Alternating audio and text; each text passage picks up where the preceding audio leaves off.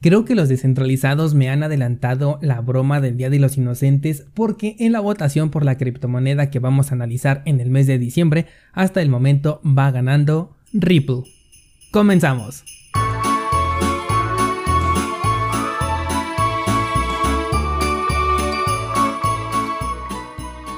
Jueves 10 de diciembre de 2020, al momento de grabar este episodio, todavía no termina la votación, pero la mayoría está eligiendo a Ripple como la próxima moneda que tendrá su análisis completo en el mes de diciembre.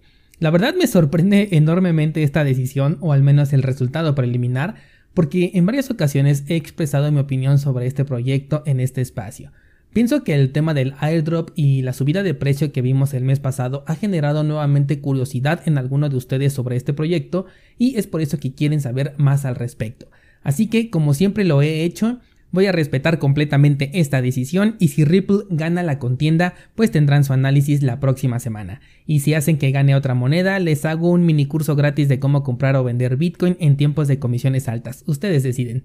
Hablemos un poco ahora sobre el precio de Bitcoin y es que ayer veíamos un movimiento a la baja que de hecho llevó a Bitcoin hasta eh, los 17.700 aproximadamente. Eh, yo sigo pensando que el camino de menor resistencia es a la alza y que podría superar los 20 mil dólares antes de terminar el año, pero nada está escrito, con Bitcoin todo puede pasar y por la zona de precio en la que se encuentra en este momento es mejor ver el mercado en retrospectiva, es decir, voltear a ver lo que ya hizo que tratar de adivinar su siguiente movimiento. De cualquier forma, solo puede hacer una de dos cosas, que es subir o bajar, por lo que tomar una decisión es bastante sencillo si es que ya tienes tu plan de inversión muy bien detallado. Antes de pasar a las noticias y con respecto al precio de Bitcoin que estamos analizando, quiero sugerirte un video que me encontré en YouTube y habla sobre las burbujas financieras. Recuerda que una burbuja puede o bien ser definitiva, como cuando hablamos de los tulipanes, o bien puede tratarse de una burbuja cíclica como la que sufren los mercados o como el que pasó por ejemplo Bitcoin en 2017. Te voy a dejar el enlace a este video en las notas del programa porque me pareció una muy buena explicación de cómo puedes detectar una burbuja financiera de cualquiera de los dos tipos y también te puede ayudar a ver un contexto diferente al que comentamos en este espacio sobre las criptomonedas. Quizás hasta llegues a pensar en DeFi en algún punto de este video.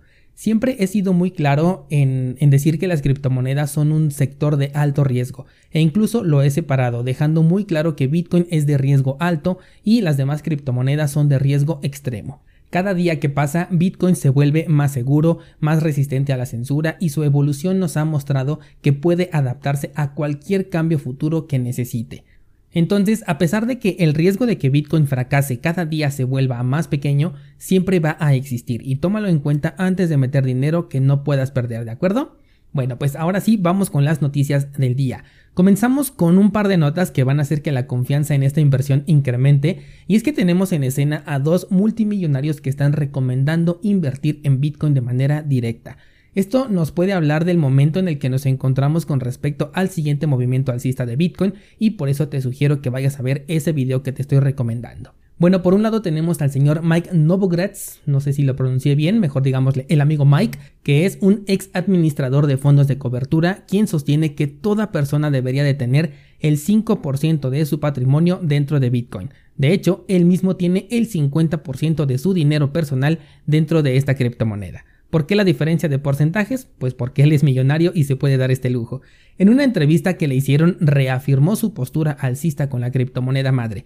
De por sí, desde que estaba en 12 mil dólares aproximadamente, dijo que el precio se iba a disparar y pues bueno, ahorita estamos cerca de los 20 mil, así que no andaba tan mal. Aún en este punto de precios sostiene que la inversión institucional va a seguir llegando. Esto va a motivar a los minoristas quienes también van a poner aquí su dinero y llevarán el precio de Bitcoin a las nubes.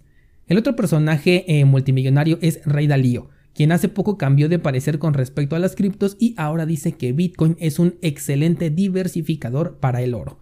En su opinión, con la inevitable inflación provocada, el simple hecho de que mantengas tu dinero en efectivo conduce a pérdidas considerables. Sus palabras más exactas fueron las siguientes. Estamos en una inundación de dinero y crédito que está levantando la mayoría de los precios de los activos y distribuyendo la riqueza de una manera que el sistema que hemos llegado a creer que es normal no puede, y además está amenazando el valor de nuestro dinero y del crédito. Como te decía ayer, la llegada del dinero institucional a precios que alguna vez fueron máximos históricos nos da una muestra de qué tan lejos nos encontramos de un nuevo máximo histórico ahora. Algo que te va a resultar de mucha utilidad es definir un punto de precio en donde dejes de comprar Bitcoin. Es posible que el precio de Bitcoin consiga una apreciación exorbitante y llegue a un punto en el que comience a subir y subir como lo vimos en 2017. Para realmente aprovechar esta oportunidad tuvimos todo el periodo bajista de casi 3 años, por lo que por favor no caigas en la tentación de comprar cuando el periodo de FOMO comience. Mi sugerencia es definir un objetivo de venta y un objetivo de precio para dejar de comprar. A partir de ese punto, todo el dinero que tengas disponible para invertir, mételo en otra cosa que no sea Bitcoin. Hay un momento para comprar, hay un momento para esperar y hay un momento para vender. Tienes que identificar perfectamente en qué momento se encuentra el mercado. Esto te lo explico mejor en el curso de cómo crear una estrategia de inversión en cursosbitcoin.com diagonal estrategia. Y recuerda que lo más importante siempre es respetar tu plan de inversión. Pasando a otras noticias, Bitso ahora ha recibido una exorbitante inversión de 62 millones de dólares para poder expandir sus servicios ahora en Brasil. Bitso es el principal exchange mexicano que también ofrece servicios en Argentina y ahora se ha expandido hasta Brasil desde principios de este mes. De hecho, si entras a la plataforma ya puedes ver listada la moneda de Brasil. Bitso ha crecido mucho, sus servicios son bastante buenos, su aplicación es impecable y la velocidad de sus transacciones la verdad está de maravilla. Me encanta Bitso. Solo recuerda que no debemos de depender de actores centralizados, sobre todo para los mexicanos que me están escuchando y tienen cuenta en esta plataforma. Yo sé que es muy difícil desprenderse de semejante facilidad que nos ofrece Bitso, pero mientras más rápido puedas operar de manera descentralizada, más libre realmente vas a ser y más privacidad y seguridad vas a tener con tus criptomonedas. Recuerda que esta empresa de Bitso eligió a Coinbase como inversionista y bueno, Coinbase no es un actor con el que yo quiera relacionarme de manera directa. Aún así, si ya generaste un histórico de uso de criptomonedas en Bitso, es bueno siempre tener dos clases de cuentas, una centralizada y otra totalmente desconectada y con altos estándares de privacidad. Una excelente opción que te puede ayudar a conseguir esto de la privacidad es Samurai Wallet, una cartera bastante completa a la altura de usuarios que buscan ir más allá en el uso de sus bitcoins. Te dejo el enlace al curso de Samurai Wallet en las notas de este programa. Ahora toca el turno de hablar sobre el staking de Ethereum y su respuesta en las pasadas semanas. Y es que se han registrado ya varios casos de slashing en el protocolo a tan solo un par de semanas de haber salido. Slashing es el mecanismo con el que la red pretende protegerse de ataques y de actores malintencionados dentro de la cadena. Hace un par de meses, cuando te hablé del staking de Ethereum, hice mención a que la seguridad de cualquier protocolo de prueba de participación todavía no está garantizada, porque no se ha sufrido ningún ataque elaborado como si ha pasado por ejemplo con Bitcoin, por lo que podemos considerar que en la prueba de participación es todavía un experimento. También mencioné que los costos por atacar a una red de proof of stake son cero, son nulos, no incurres en ningún gasto por atacar a una red el número de veces que quieras hasta que consigues que un ataque sea exitoso. Cuando un ataque es exitoso, entonces sí, ahí ya incurres en un gasto, pero ya es más bien una inversión porque ya conseguiste una cantidad mucho más grande que la que en este caso estarías pagando. ¿A qué viene todo esto? Bueno, pues en ese entonces me comentaron que Ethereum ya había solucionado este problema con el 2.0, aunque todavía no se lanzaba ya que ellos pretendían amonestar a los actores maliciosos de tal forma que un intento de ataque tuviera un costo considerable, pero mientras no se ponga a prueba no lo podemos considerar como un problema ya resuelto. Bueno, pues ahora sí, regresando a la nota, estos casos de slashing, o sea, de amonestaciones a los usuarios que corren un nodo, se han dado por errores muy básicos que nada tienen que ver con un intento de ataque. Te estoy hablando de errores del tipo se me fue la luz, se me apagó mi nodo o del más reciente caso en donde un staker dice que no sabe si su niño o su aspiradora electrónica por error apagaron el nodo y esto le generó un slashing. Con esto los comentarios se han desatado en los foros porque hay muchos casos registrados de slashing por simple experimentación o por descuido. El simple hecho de cambiar de equipo sin hacer todo un proceso antes te genera un slashing.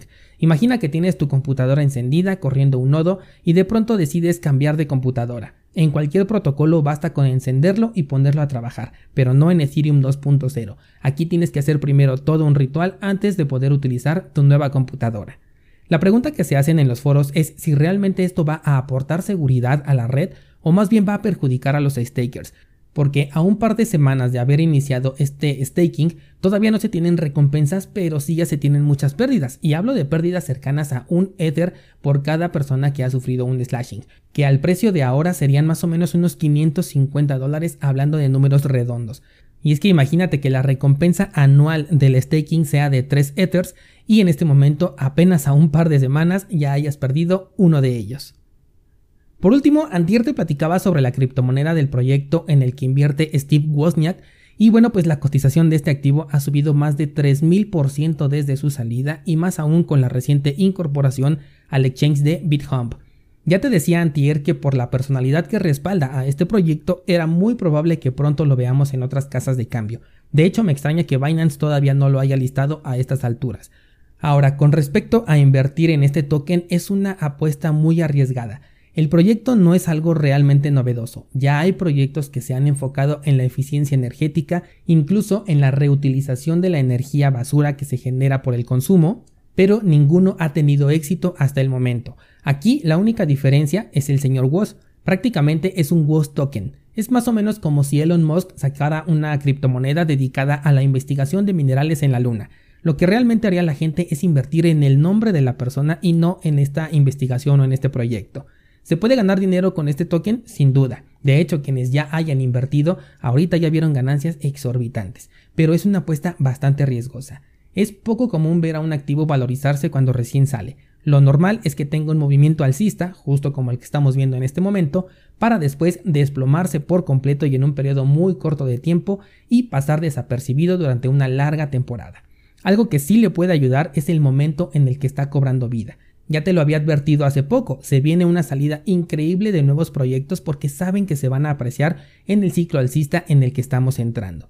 Si te sirve como punto de comparación, yo te he dicho que no invierto en ningún proyecto que tenga menos de dos años de historia en el mercado y que yo pueda analizar.